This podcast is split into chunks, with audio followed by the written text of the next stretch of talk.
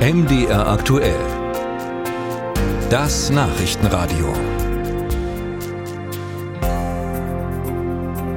Die Politik macht gerade Sommerpause. Auch die Abgeordneten in Sachsen-Anhalt sind in Ferien. Das heißt aber nicht, dass jetzt völlige Stille herrschen würde. Im Gegenteil. Zwei Abgeordnete der CDU-Fraktion sind jetzt mit Twitter-Nachrichten in den Fokus gerückt. Darin äußern sie sich zu den Klimaklebern und zum Sozialsystem und loten damit offenbar Grenzen aus. Nicht allen in der Partei gefällt das, wie unsere Landeskorrespondentin in Magdeburg, Doreen Jonas, berichtet. So viel Bewegung wie in den vergangenen Wochen dürfte Sven Rosomkiewicz auf Twitter eher nicht gewohnt sein. Anfang Juli beleidigte er die Grünen zunächst als, Zitat, Ökofaschisten. Nach großem Aufschrei, nicht nur bei Twitter und auf Druck seiner Partei, entschuldigte er sich einen Tag später dafür und entschied sich für den Begriff der Ökofetischisten. Wenige Tage später, in Stralsund hatte ein Lkw-Fahrer einen Klimaaktivisten angefahren, zeigte der CDU-Abgeordnete für den Wahlkreis Stassfurt in einem Retweet Verständnis für die Tat. Menschlich, so Rosomkiewicz, sei die Reaktion nachvollziehbar. Ursache seien schließlich die Klimaaktivisten, die in den Knast gehörten. Inzwischen ist dieser Tweet nicht mehr sichtbar. Er verstößt laut Twitter gegen deutsches Recht.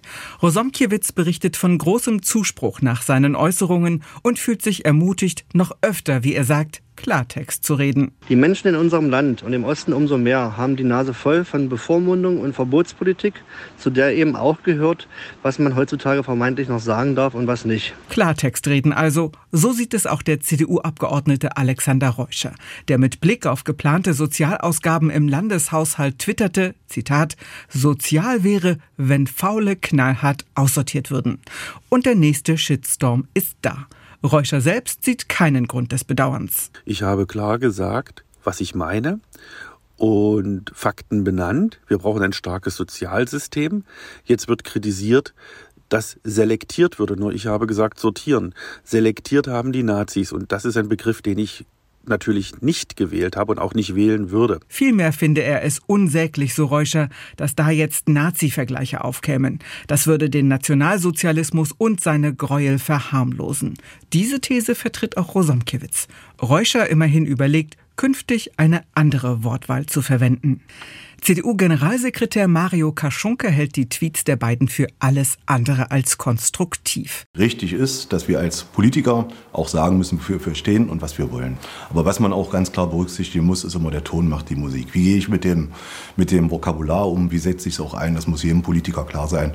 Dass man, was man gut meint, dann natürlich mit dem Ausdruck wieder alles kaputt machen kann. Das haben wir in dem Fall gesehen. Bei Linken und Grünen in der Opposition haben die Äußerungen naturgemäß für Protest gesorgt. Auch beim Koalitionspartner SPD herrscht Empörung. Landeschefin und Abgeordnete Juliane Klemann sieht da einen Versuch der Grenzverschiebung. Diesen Eindruck muss man haben, wenn Selbstjustiz propagiert wird und Menschen wie Gegenstände behandelt werden. Ich kann nur davor warnen, hier in Haltung und Sprache zu verrohen. Damit verschärfen sich Herausforderungen unserer Gesellschaft. Zu menschenwürdigen Lösungen jedenfalls findet man so nicht. FDP-Fraktionschef Andreas Silbersack mahnt, in diesen aufgeheizten Zeiten sei es wichtig, in der Koalition Maß und Mitte zu halten, auch in der Sprache. Wir erleben ja am linken und am rechten Rand eine extreme Überzeichnung. Da muss man insgesamt schauen, dass die politische Kultur sich in einem Rahmen abspielt, was den Menschen auch noch äh, eben Führung zeigt.